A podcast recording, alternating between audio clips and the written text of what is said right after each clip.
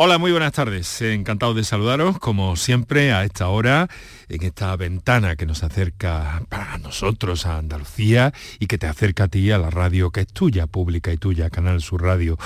Hoy el, nombre que le hemos puesto al, programa es un poco singular, porque no solemos titular así en nuestras notas internas, eh, para entendernos, en nuestras escaletas, en nuestros epígrafes, ¿no? Las conexiones entre salud bucodental y salud general. Hace tiempo que venimos escuchando a diferentes especialistas que nos hablan de estas conexiones. Eh, de cómo repercute eh, la salud bucal sobre nuestra salud general y cómo hay determinadas enfermedades que se manifiestan de alguna forma también en la cavidad bucal. Bueno, ¿qué hay de todo eso?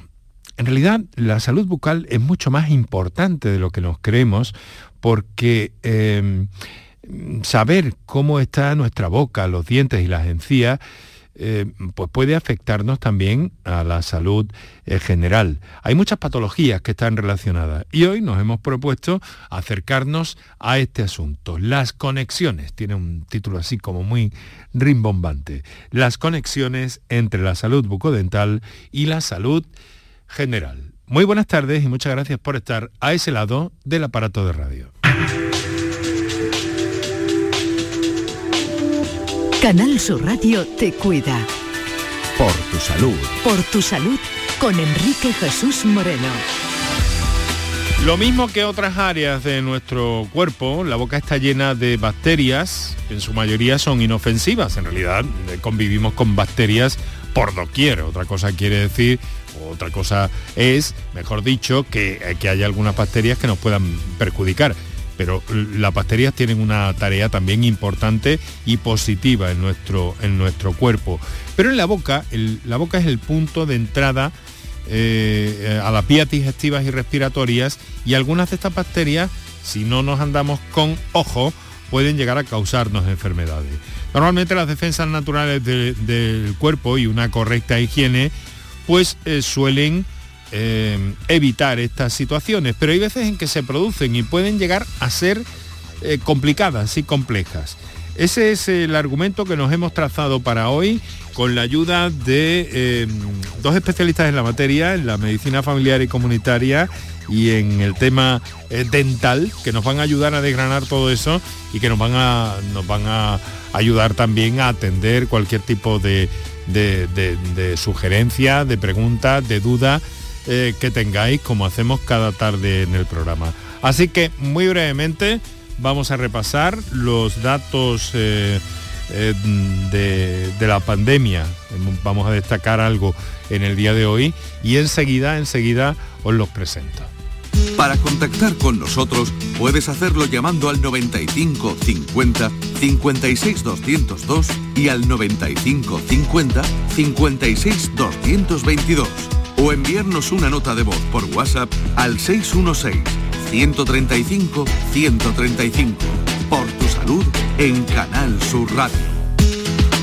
Bueno, ya, ya habéis escuchado en el, en el boletín de las 6 de la tarde, boletín de noticias de las 6 de la tarde, lo que opina el consejero de salud a propósito del uso de mascarillas, ¿no? Pero nos vamos a detener en otro aspecto que ha destacado hoy eh, cuando ha estado con Vigorra esta mañana en el programa, aquí en Canal Sur Radio. Ha defendido la necesidad de poner cuanto antes una cuarta dosis de la vacuna contra el coronavirus a las personas que viven en residencia y a los mayores de 70 años. En la franja de edad, ha dicho, donde eh, más sube, por cierto, la incidencia. Ha asegurado que el Ministerio estudia la cuarta dosis eh, que se podría empezar a vacunar eh, prácticamente dentro de unos días. Escuchamos sus palabras. Valorar eh, la idoneidad de vacunar a la mayor brevedad posible, sobre todo en las residencias de mayores, que es donde confluyen muchas personas mayores y eh, aquellos que estén en domicilio por encima de una edad determinada. Esperemos que sea atendida. Yo sé que ya, ya ha habido alguna comunidad autónoma que se ha manifestado de la misma forma que se ha manifestado Andalucía. Eso tardaríamos una semana, que es lo que tardamos en vacunar a todas las residencias y daríamos una tranquilidad, yo creo que muy, muy importante de cara a los próximos. Entonces, Bueno, pues eso es lo que, lo que nos ha dejado aquí esta mañana en la radio, en la mañana de Andalucía, el consejero de salud. También eh, recordaros a propósito de las mascarillas en interiores que el consejero mantiene que ese debate no toca en este momento porque bajaría la percepción del riesgo y sería un grave error aunque eso sí se ha mostrado partidario de retirarlas en aulas escolares, escolares tras la Semana Santa. Recordado que aún quedan en Andalucía 270.000 personas sin vacunar.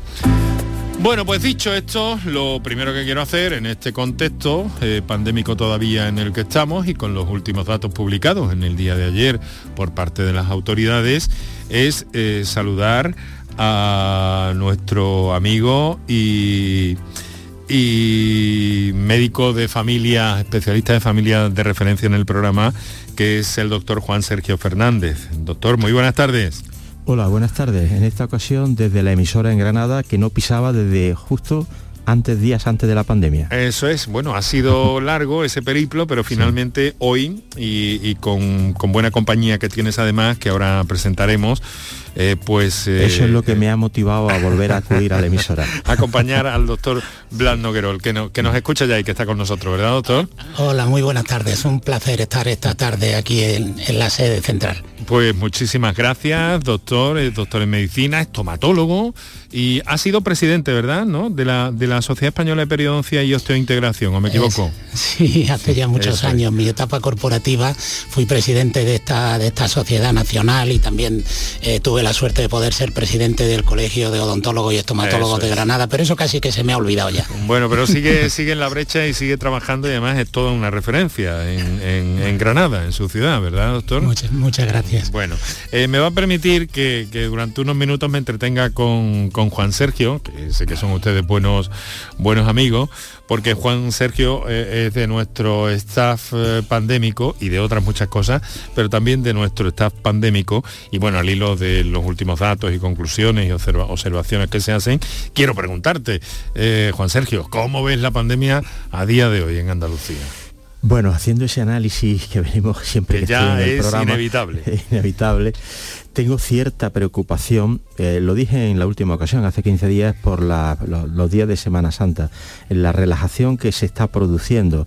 Eh, yo creo que por la precipitación a la hora de ir retirando medidas de contención, tipo, tipo mascarilla, eh, tipo la relajación sustancial de la población, porque estamos ya convirtiendo la, enfermedad en una, eh, la palabra esta tan famosa de gripalización, le estamos perdiendo el respeto.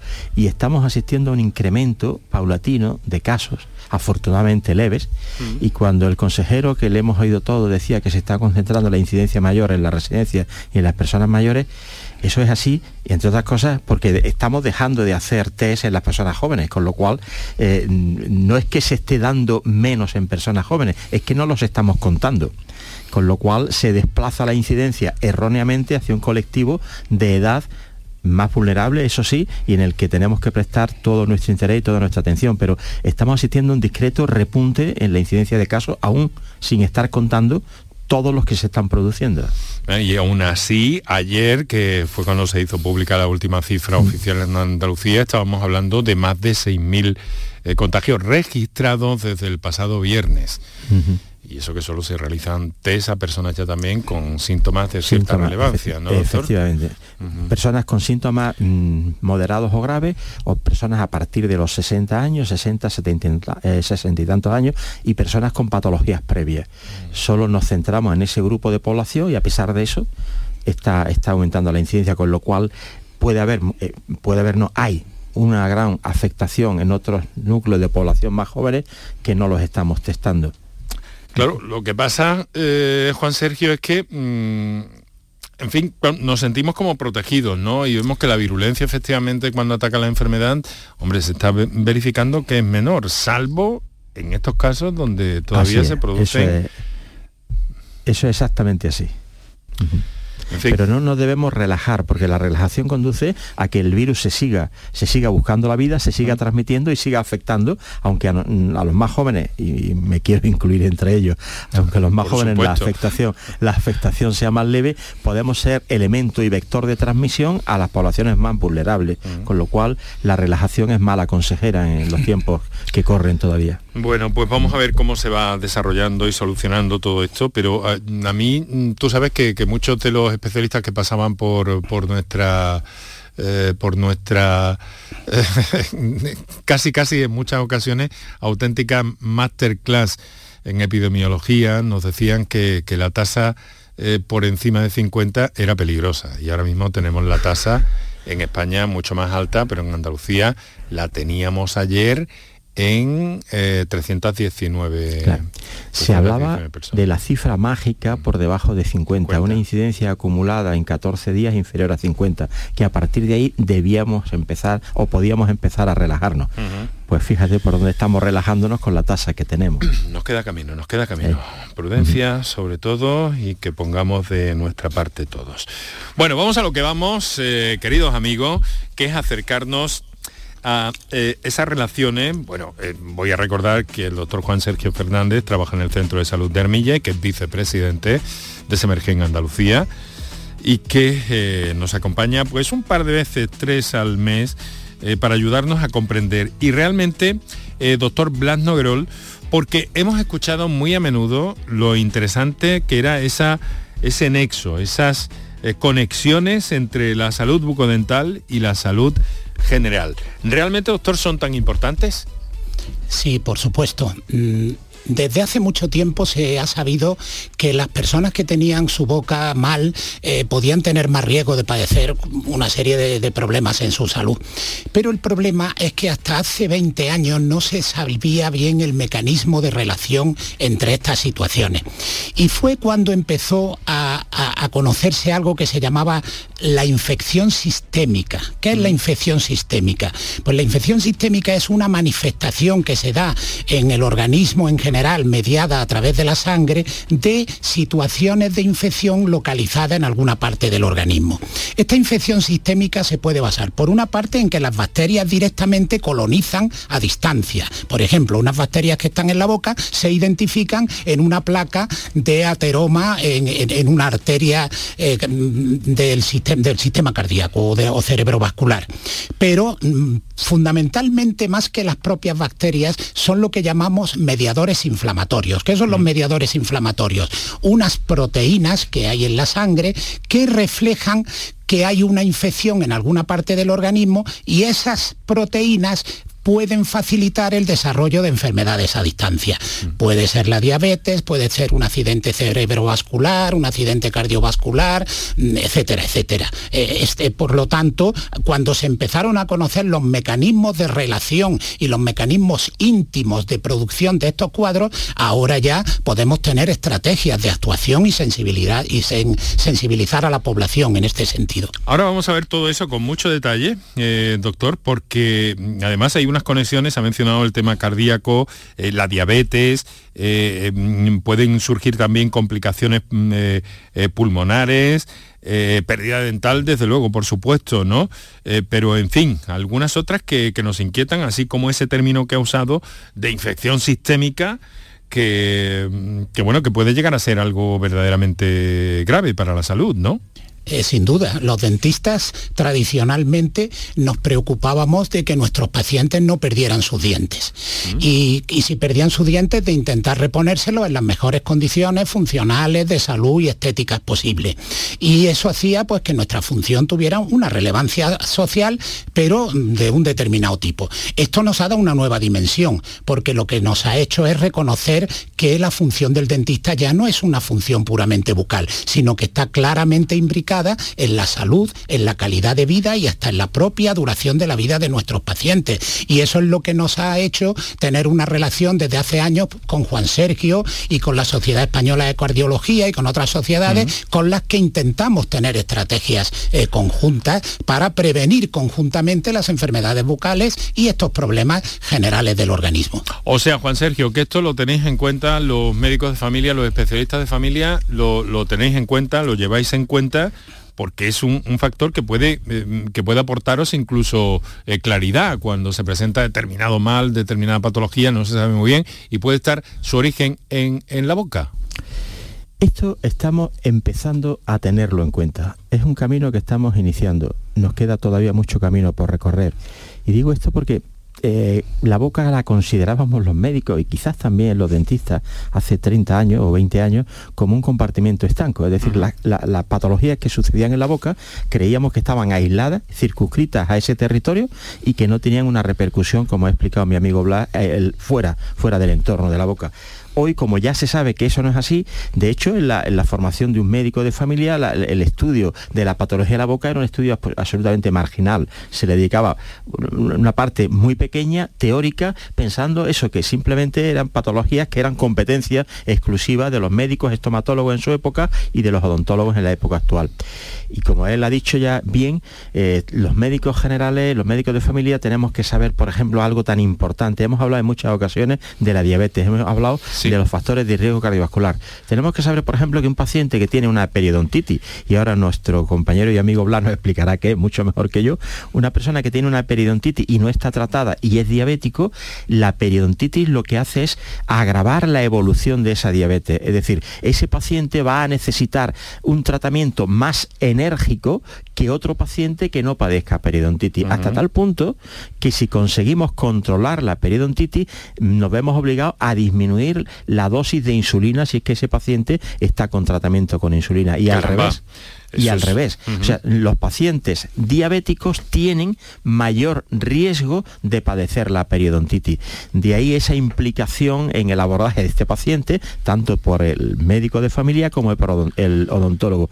Quizás en esta enfermedad es donde la relación está más contrastada, más firme y es una relación bidireccional diabetes complica o facilita la aparición de periodontitis y la periodontitis instaurada complica el control y dificulta el control del paciente diabético. Hay un camino de ida y vuelta. De ida y vuelta. Hay un camino de ida y vuelta. Las mm. conexiones entre la salud bucodental y la salud general. Hecho nuestro planteamiento en el programa con la presencia del doctor Juan Sergio Fernández, con la presencia del doctor Blas Noerol para aclarar todo esto, recordaros qué líneas tenéis para la participación en el programa.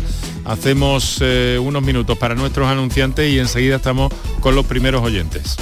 Para contactar con nosotros puedes hacerlo llamando al 95 50 56 202 y al 95 50 56 222 o enviarnos una nota de voz por WhatsApp al 616 135 135 por tu salud en Canal Sur Radio. Mediar es alcanzar acuerdos justos, estables y duraderos, porque sabemos que en la vida siempre se presentan problemas. Podemos ayudarte a solucionarlos. Contamos con profesionales de la mediación familiar. Evita un proceso judicial. Da el paso y solicita servicio de mediación familiar. Consejería de Salud y Familias. Junta de Andalucía. Ente de Andalucía te invita a conocer el Club de Oro de la Mesa Andaluza, una de las asociaciones de restaurantes más importantes de Andalucía que aglutina a 24 de los mejores establecimientos de hostelería de la comunidad. Descubre el Club de Oro de la Mesa Andaluza, un referente de solidez y prestigio contrastados que impulsa la gastronomía andaluza en toda España. Gente de Andalucía. Este sábado desde las 11 de la mañana en el Museo Arqueológico Municipal de Baja. Organiza Club de Oro de la Mesa Andaluza. Colaboran Seguros J. Castillo y WET.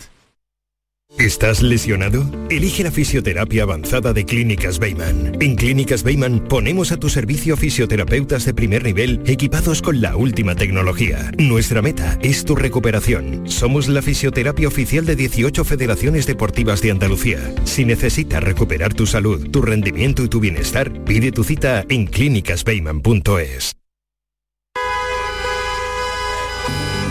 Con tu coche, no te líes.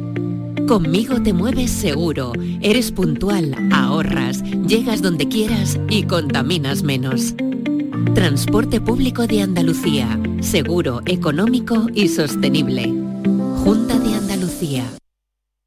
La mañana de Andalucía con Jesús Vigorra es tu referencia en la radio. Con la última hora del día. Toda la actualidad. La información más cercana que buscas y el mejor entretenimiento. La mañana de Andalucía con Jesús Vigorra. Contigo desde las 6 de la mañana. Quédate en Canal Sur Radio. La radio de Andalucía. Canal Sur Radio te cuida. Por tu salud con Enrique Jesús Moreno.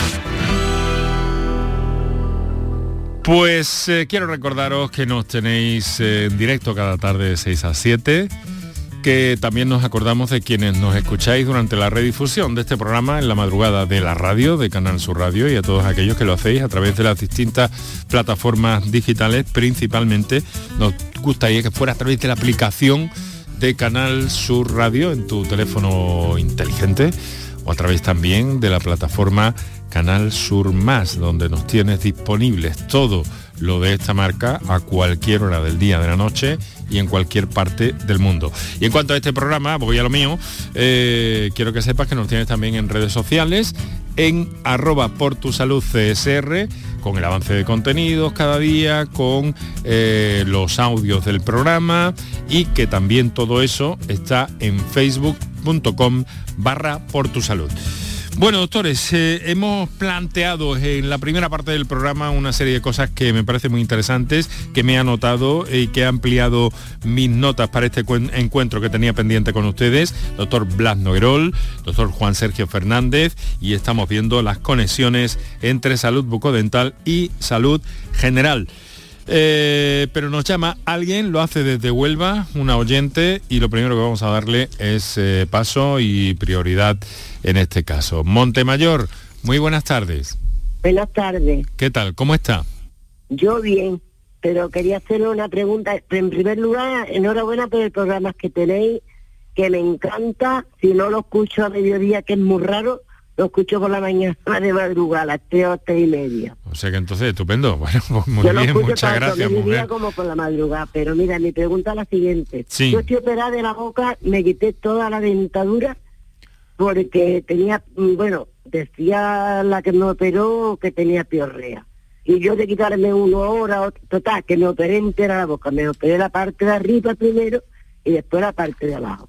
Pero mi pregunta es la siguiente. Yo tengo puesto cuatro tornillos arriba y cuatro tornillos abajo.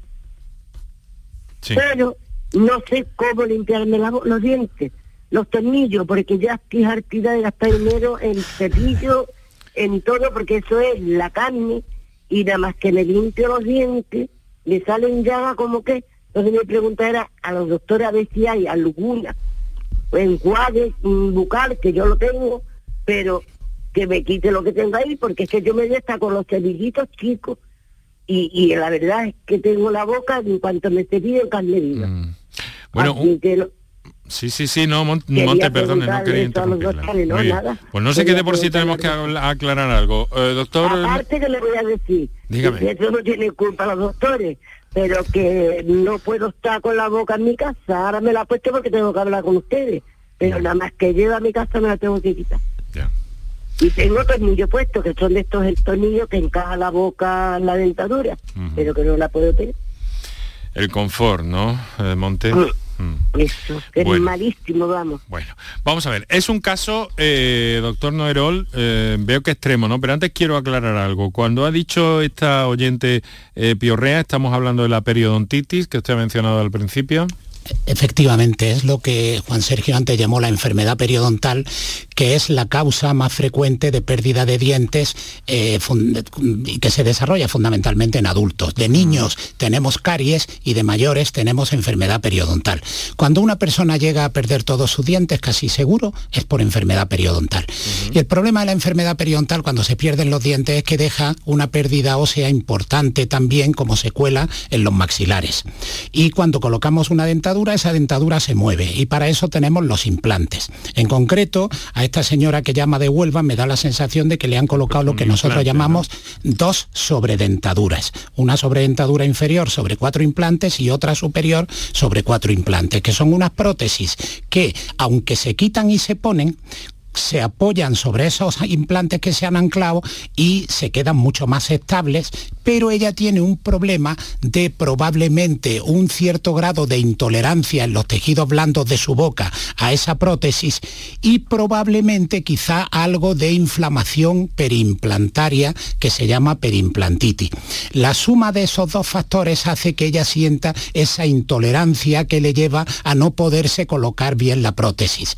Evidentemente hay unas actuaciones que me da la sensación eh, que ella se toma un grandísimo interés por lo que dice, por lo tanto no hay descuido por su parte, pero a veces se requiere también la actuación profesional, pero si el nivel de predisposición es muy elevado, tenemos que ser conscientes de que la capacidad que tenemos para solucionar este problema es limitado y hay que reconocerlo. Pero no debería renunciar a eh, que le siguieran ayudando en la medida que puedan, eh, o el profesional que la trató u otro profesional, pero no renunciar a buscar la solución a ese problema. Monte, ¿cuánto tiempo lleva usted con ese sistema, con ese uh, implante? Con el implante, 10 años. Mm. Pero puso mi tarde. Vamos, que no estoy descontenta con él ni nada, lo único es que, claro, tengo lo que dice el doctor, ocho, cuatro arriba y cuatro abajo. Pero claro, me hago la limpieza general de todos los años, pero y durante los meses. Porque me la limpio, pero es que por la voluntad, es que no puedo, no puedo. Me yo le... con un cepillo, me tonto. Le diría que si es una paciente que perdió todos sus dientes por enfermedad periodontal, eh, tenemos un problema de una alta predisposición genética a problemas inflamatorios, primero alrededor de los dientes y después alrededor de los implantes. Una revisión anual de mantenimiento para un caso de alto riesgo es absolutamente insuficiente. Debe seguir un programa mucho más intensivo que será el adecuado a su situación concreta y para eso eh, tenemos unos indicadores clínicos que nos dicen cómo tenemos que adaptar a cada paciente el programa de mantenimiento. No se desanime porque probablemente tiene margen de maniobra para encontrar solución a su problema. Pues yo estoy al dentista mismo, me he rellenado la boca, que por cierto yo creía que me iban a hacer un relleno, y lo que me han hecho ha sido raspármelo, lo que es la base de la dentadura. Y claro, y yo pues, voy al dentista pero que va, la solución que, que me hace una dentadura nueva y me echa para atrás porque claro, la tengo, voy a, estoy en la calle estupendamente, mm. pero cuando voy subiendo por el ascensor, ya los dientes míos, ya no, mi boca no es la misma. Bueno, Monte, ánimo y no, no lo deje porque seguramente, como nos dice el doctor, puede haber ahí un, margen de mejora eh, importante todavía, ¿no? Y quizá, quizá le, le, produjera mayor confort. ¿eh? Bueno, ¿cómo, está la tarde en Huelva? ¿Cómo está la tarde en Huelva, muy Bien, está muy bien, muy bien, mucho solito y muy bien. Bueno. Ya mañana lo sabemos.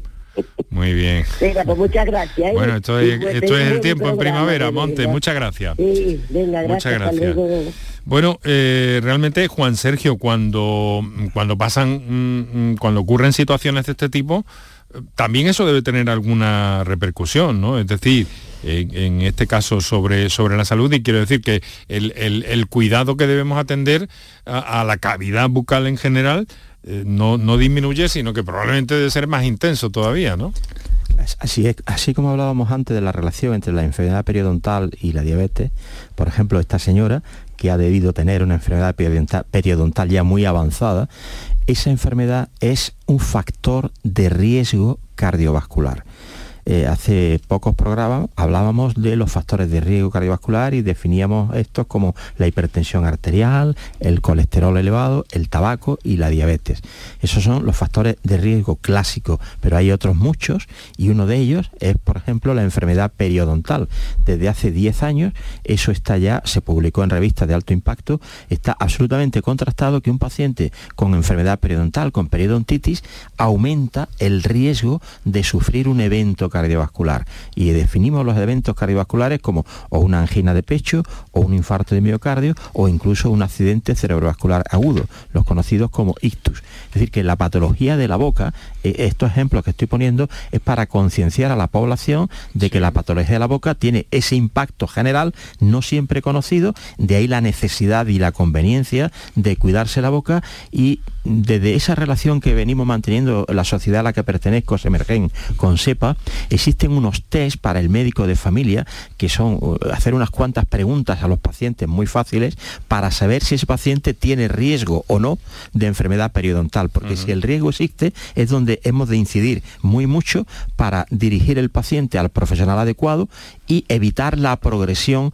de esa enfermedad periodontal y evitar, bueno, incrementar el riesgo cardiovascular, el riesgo de diabetes, el riesgo de infección pulmonar, como la neumonía, regularizaciones de POG, e incluso hablando, eh, la periodontitis o la enfermedad periodontal en mujeres embarazadas conlleva a que se produzcan eh, partos pretérminos, es decir, que las mujeres paran antes de tiempo, mm. tengan niños de bajo peso. Está también relacionada con la aparición de, Alzheimer, el empeoramiento de esa clínica, de, ese deterioro cognitivo. No solo empeoran, sino se puede presentar antes de tiempo. Es decir, que la patología de la boca el cuidarla supone una de las actividades preventivas más potentes en relación con el mantenimiento de la salud general. Estamos hablando de la salud general y la salud bucodental y sus relaciones en esta edición del programa. Son las 6 de la tarde, 35 minutos. Os recuerdo las líneas que tenéis disponibles. Para contactar con nosotros puedes hacerlo llamando al 95 50 56 202 y al 95 50 56 222 o enviarnos una nota de voz por WhatsApp al 616 135 135. Por tu salud en Canal Sur Radio. Bueno, entonces, eh, doctor Noguerol, ¿qué es lo que ocurre? ¿Qué pasa con la, con la periodontitis, con este mal eh, que puede tener tantas y, tan nefastas implicaciones hasta llegar a la pérdida de dientes? ¿Qué es lo que pasa? Eh, mm, ¿Se aguantan las personas hasta que ya no queda otro remedio? ¿O, cómo va esto? Acérquenos un poco a, a la casuística. El grave problema en el diagnóstico de las periodontitis es que en general suele ser tardío. ¿Por qué suele ser tardío? Porque no hay una concienciación en la población y porque no duelen. No duelen no duelen. La periodontitis a veces el paciente empiezan a moversele los dientes y se le llegan a caer solos y en ningún momento ha llegado a tener ningún dolor importante, a diferencia de la caries que da el característico dolor de muelas mm. que el que lo ha tenido no se olvida jamás. Y hay otro factor y es que la periodontitis, el signo más precoz por el que se manifiesta es el sangrado de encías. Pero como el sangrado de encías es algo con lo que convivimos desde pequeños, porque el gingivitis tenemos desde la infancia, la gente se acostumbra a pensar que que le sangren a uno la encía no es un problema. Y por eso el diagnóstico es tan tarde. Al principio tenemos algo que se llama gingivitis, que la gingivitis es una condición prácticamente universal, todo el mundo la padece en algún momento de su vida. Pero una parte de la población que tiene predisposición genética, en un momento de su vida, esa gingivitis se traslada o se transforma en una periodontitis. ¿Qué significa? Que empieza a perder hueso de soporte en torno al diente. Esa pérdida de soporte en torno al diente de hueso es lenta y a veces pasan bastantes años hasta que el diente se llega a caer, pero el problema es que con mucha frecuencia el diagnóstico se da por la movilidad dentaria y ahí, por definición, siempre es tarde. Ese es el problema. Luego las periodontitis requieren un diagnóstico precoz que debería basarse en revisiones periódicas antes de que se detecte ningún problema. Pero ojo, esto es lo mismo que tenemos que hacer con la hipertensión, lo mismo que tenemos que tener que hacer con muchísimas otras enfermedades crónicas que le llaman epidemias silenciosas. Los médicos de atención primaria utilizan esa palabra tan bonita o esa frase tan bonita y tan francesa de la epidemia silenciosa. Pues yo creo que la periodontitis es la epidemia silenciosa de la cavidad bucal. Mm. Bueno, y entonces dígame una cosa, porque en este programa lo que nos gusta es prevenir ¿Se puede prevenir una periodontitis independientemente de que haya cierta eh, tendencia, como nos ha dicho, o que pueda haber en algunos casos cierta tendencia genética, doctor? Eh, sí, por supuesto. nosotros no podemos hacer nada para reducir la carga genética. Quien tiene predisposición genética la tendrá siempre y tendrá una tendencia a que se exprese en un momento determinado como una enfermedad periodontal. Pero lo que sí podemos hacer es indiscriminadamente a toda la población hacerle medidas de prevención secundaria. Es decir, hacer un diagnóstico precoz del problema y ese diagnóstico precoz del problema se tiene que basar en las revisiones periódicas en el dentista. ¿Cuál es el problema que tenemos? Pues que la odontología no está cubierta por el Sistema Nacional de Salud y que quizá también falta concienciación en la población. Pero si se hicieran programas de detección precoz antes de la sintomatología, la enfermedad periodontal se trataría mucho antes y con mejor pronóstico. Y por lo tanto, las consecuencias sistémicas o generales de las que acaba de hablar Juan Sergio, pues se reducirían enormemente. Doctor, me llega una... Sí, adelante. no, quería decir apoyando lo que dice Blas, eh, eh, esas son medidas de prevención secundaria, que es el diagnóstico precoz, pero la medida de prevención primaria más importante es la higiene bucal. No podemos olvidarnos de que la higiene bucal tiene que formar parte de la rutina diaria de las personas, de todas las personas. El lavarse de una manera adecuada los dientes, al menos dos veces al día, es imprescindible. Y manteniendo esa higiene bucal, evitando alimentos que eh, favorezcan la aparición de placa, que esa placa bacteriana es la que a la larga puede conducir a la enfermedad periodontal si somos capaces de eliminar la placa o disminuir la producción de placa. ¿Y cómo se disminuye la producción de placa? Pues no ingiriendo alimentos que contengan azúcares refinados, por ejemplo, disminuyendo el consumo de tabaco, el tabaco favorece la aparición de placa bacteriana, disminuyendo el consumo de alcohol. Todas estas son medidas que sirven para mantener la salud general y también para mantener la salud bucodental, porque contribuyen a disminuir la placa bacteriana. Y para, de alguna manera, aminorar esa placa, el lavado y la higiene, y la higiene bucal es esencial para de esto ir retrasando en esas personas que, como dice Blas, tienen la predisposición genética a padecer la enfermedad, retrasar su combatiendo desde el minuto menos uno. bueno, si eh, a eso le sumamos las revisiones periódicas, estaremos haciendo, buscando la excelencia en el abordaje de esta patología. Vamos a escuchar una comunicación que nos ha llegado en modo nota de voz. Adelante, compañeros. Buenas tardes. Estoy escuchando lo de la periodontitis y me estoy asustando. Que yo suelo sangrar por la encía. Y me da miedo, me, me, ha asustado cuando me ha dicho, ha dicho lo del Alzheimer. Porque mi madre también tiene Alzheimer y se le han, se le cayeron los dientes. Y entonces yo pregunto, la periodontitis, yo suelo ir, suelo ir con frecuencia al año, me hago una limpieza. Pero pregunto, ¿la periodontitis tiene tratamiento? La periodontitis tiene tratamiento. Esa es la cuestión. A ver, por supuesto, por supuesto. Hay una relación directa entre la eficacia del tratamiento de la periodontitis y el momento del diagnóstico. Cuando el diagnóstico es muy precoz y la periodontitis ha avanzado muy poco, el tratamiento es tremendamente sencillo y el pronóstico buenísimo, o lo que es lo mismo, mantenerlo todos los dientes toda la vida. Y ese es un pronóstico realista. El problema es cuando el diagnóstico es muy tardío. Entonces ahí tenemos menos capacidad para asegurar la supervivencia de los dientes en la boca y probablemente haya que también extraer algún diente y después reponerlo con implantes, con prótesis fija, con prótesis removible y cuando hay que empezar a colocar prótesis se dificulta todo mucho más. Lo mejor es conservar los dientes en la boca sanos, sin duda. Eh, una, un par de preguntas tengo eh, que me han hecho llegar algunos de nuestros oyentes. Eh, ya saben que nos gustan su participación eh, a través de las notas de voz del 616-135-135 o de los teléfonos 955-056-202 o el mismo terminado en 222, esto es 955-056-222, pero también algunos de nuestros oyentes por diversas circunstancias o cuestiones nos escriben y nos lanzan eh, pues bueno, algunas preguntas que yo creo que son interesantes y que enlazan con algo que ha comentado el doctor Noguerola hace unos minutos. Eh, buenas tardes. ¿Hasta dónde puede llegar el sistema público para abordar una periodontitis ya muy avanzada? Eh, ¿Nos pueden dar ustedes alguna luz? El sistema público funciona muy bien en edades infantiles. Eh, el sistema público de salud de Andalucía tiene un plan de asistencia dental infantil que es capaz de hacer prevención en niños y ahí funciona muy bien.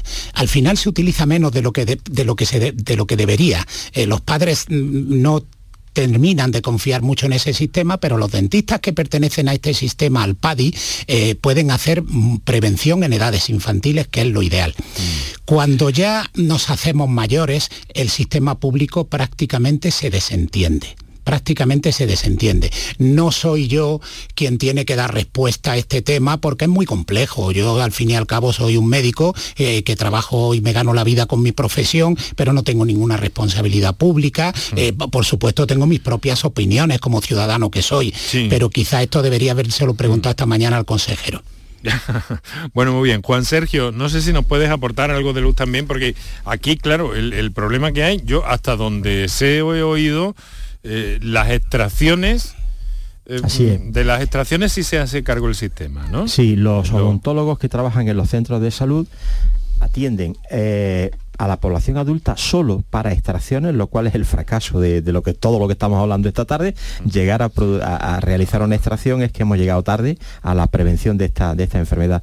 Y hace también seguimiento bucodental de las embarazadas.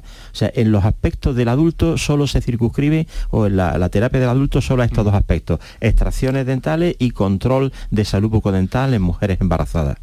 Y como dice, como dice Blas, en la, la población infantil el PADI se se implantó hace 14 o 15 años y la verdad es que mm, desconozco los resultados, él los conocerá mejor que yo, pero el abordaje y la, prevención que en los niños se planteó con ese, con ese programa realmente era potente. Eh, porque, doctor Noerol, una, el caso de una persona con, toda la dentadura, como parece indicarnos este o esta oyente que nos ha escrito, eh, con todos los dientes fuera, eh, eso también tiene soluciones, ¿no? En cualquier caso.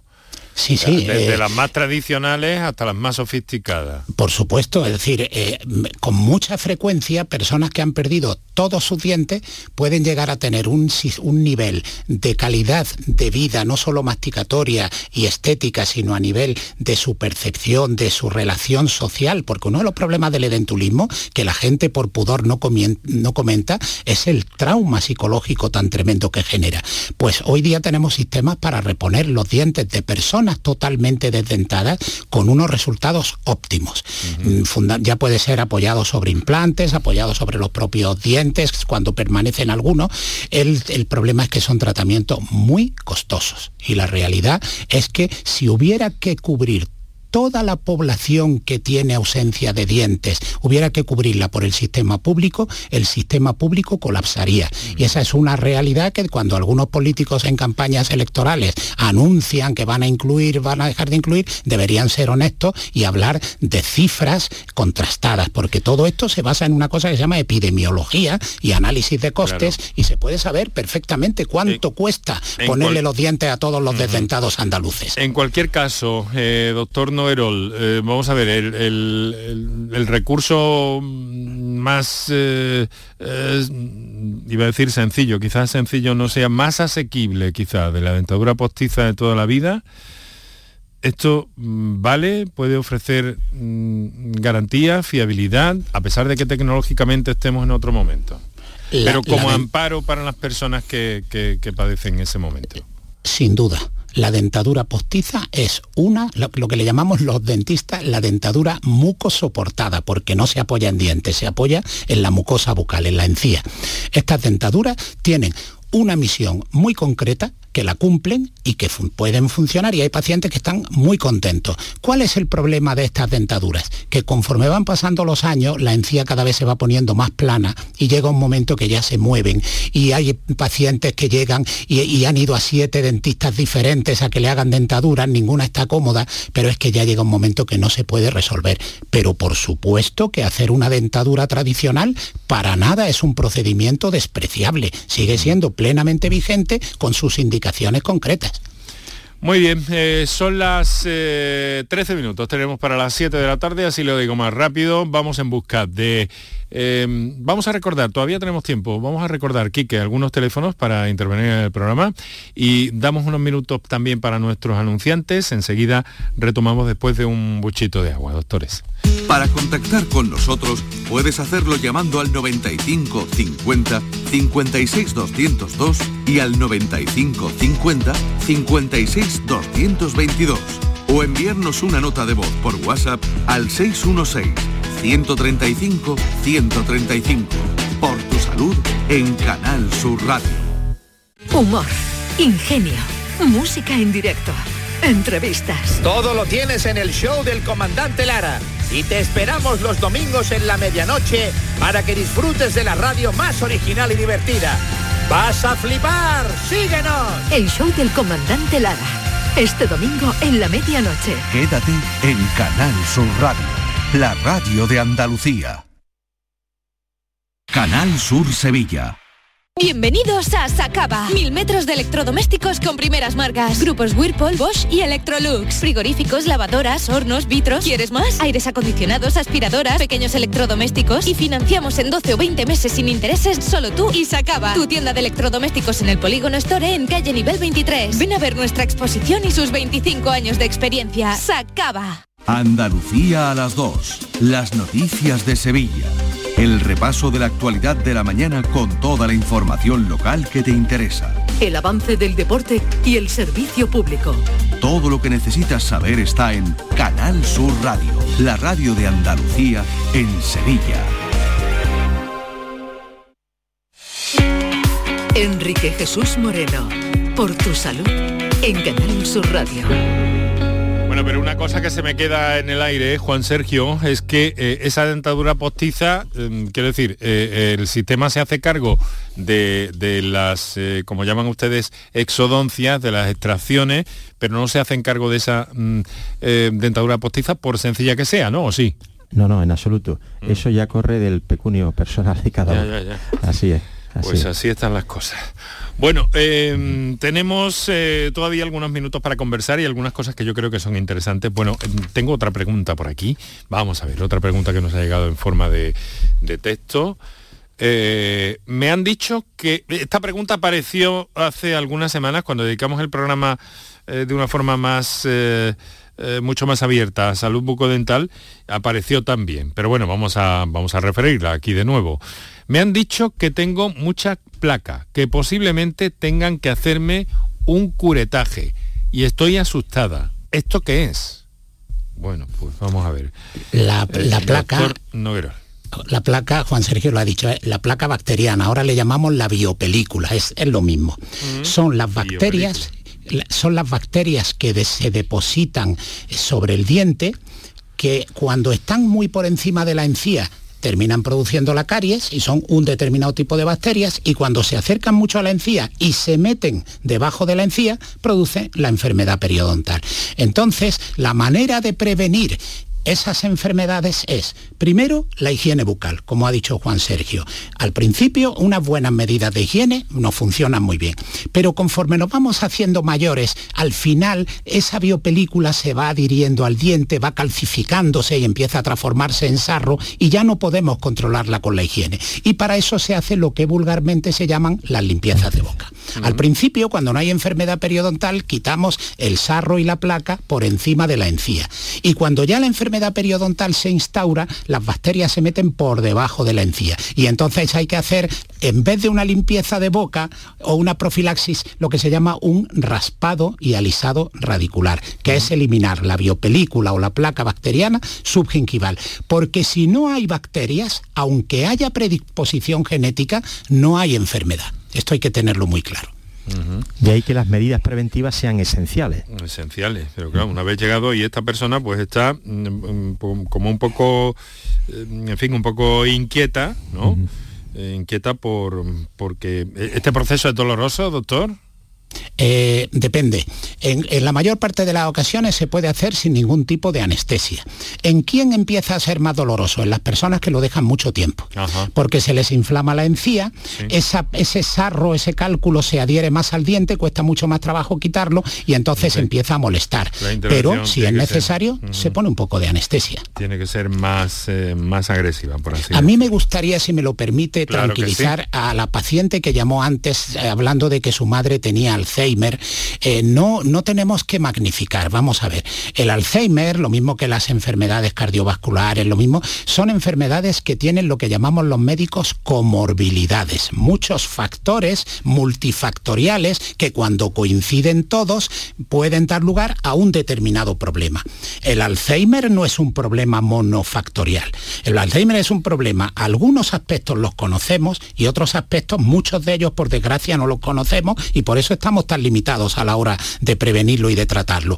Pero la enfermedad periodontal, como Juan Sergio dijo, es uno más, pero no por tener enfermedad periodontal y porque la madre haya tenido Alzheimer, tiene que estar ya asustadísima porque no tiene ninguna razón para, para tener ese razonamiento. Mm. Bueno, es que hemos empezado y en realidad el, argumento era las conexiones entre la salud bucodental y la salud general. Hay algunas cosas que, eh, que se me quedan en el tintero, no sé si vamos a poder verlas, porque el tema de de las enfermedades cardíacas me parece muy interesante también, esa, esa relación que por lo menos pudiéramos anotar. Pero es que tengo otra, tengo otra pregunta. Hoy están nuestros oyentes muy escribientes. Eh, buenas tardes, siempre he tenido llagas bucales y ni dentistas ni médicos me han dado solución, remedio o explicación. Quería hacer dos preguntas. ¿Cómo se pueden evitar o curar? Eh, suelo tener ardores de estómago y estrés en el trabajo. ¿Esto podría ser la causa? Bueno, eh, preguntas dificilillas para un encuentro como este en la radio, pero ¿hasta dónde podemos ¿Hasta dónde podemos llegar en, en, orientar? Voy a empezar yo y pediré después apoyo a mi amigo Blas para que me eche un capote utilizando lenguaje taurino. Estás en casa, como bien sabes, Juan Sergio. Gracias, director.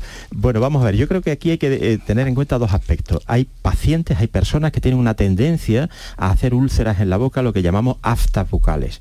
Y bueno, eso lo único que manifiesta o que pone de manifiesto es eh, una disminución transitoria del aparato inmunocompetente, de las defensas del organismo, y en un momento determinado por una situación de estrés, por haber pasado un cuadro febril, una enfermedad infecciosa, aparece un afta en la boca o aparecen dos aftas muy dolorosas, sobre todo cuando se ingiere eh, comida, eh, bebidas ácidas o muy calientes, en fin.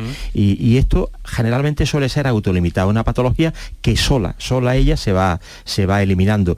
Existen colutorios, existen geles para la boca que de alguna manera hacen más llevadero la evolución natural del afta que es hacia la curación.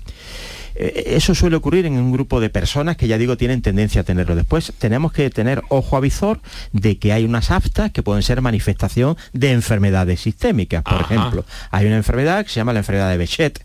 La enfermedad de Bechet que es una enfermedad reumatológica, una enfermedad autoinmune que tiene entre otros síntomas la aparición de dolores articulares, puede aparecer diarrea, etcétera, etcétera, y cursa como elemento príncipe del diagnóstico la aparición de aftas recidivantes en la boca, son úlceras en la boca ojo, y también en los genitales. Una persona que acude a la consulta diciendo, eh, generalmente lo de la boca lo cuentan los pacientes, de los genitales hay que preguntárselo por ese pudor que todavía existe en la población a hablar de patología genital.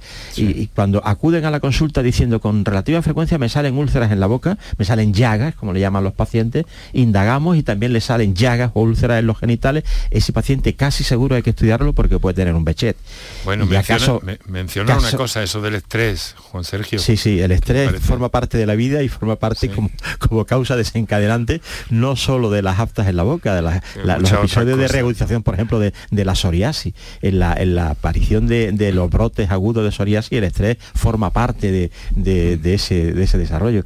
Y casos dramáticos para terminar con las úlceras en la boca, pacientes que tienen el sistema inmunocompetente muy deprimido, con enfermedades muy graves, pues una de las manifestaciones y por no alarmar a nadie, el VIH puede cursar con úlceras en la boca, pero son pacientes que ya están diagnosticados. Enfermedades hematológicas también cursan con úlceras en la boca, pero estos son casos momento, marginales si es ese síntoma nada más, si es ese síntoma nada más, el que parece manifestar esta persona y que luego tiene mucho estrés y demás, doctor Noerol, eh, probablemente habría que eh, que verlo. ¿De esto quién se ocupa? ¿Se, ocupan ustedes los dentistas? ¿Se ocupan, se ocupan los, médicos de familia? ¿Quién se ocupa de esto? Yo, yo creo que está a caballo entre, entre atención primaria y odontología. Yo le voy a responder a la pregunta a este paciente de una manera muy gráfica. Yo tengo aftas con cierta frecuencia, tengo estrés como todo ciudadano español. Con mucha eh, frecuencia. tengo estrés. y yo no deberíamos divulgar eso, ¿no? y le puedo decir que yo las aftas convivo con ellas.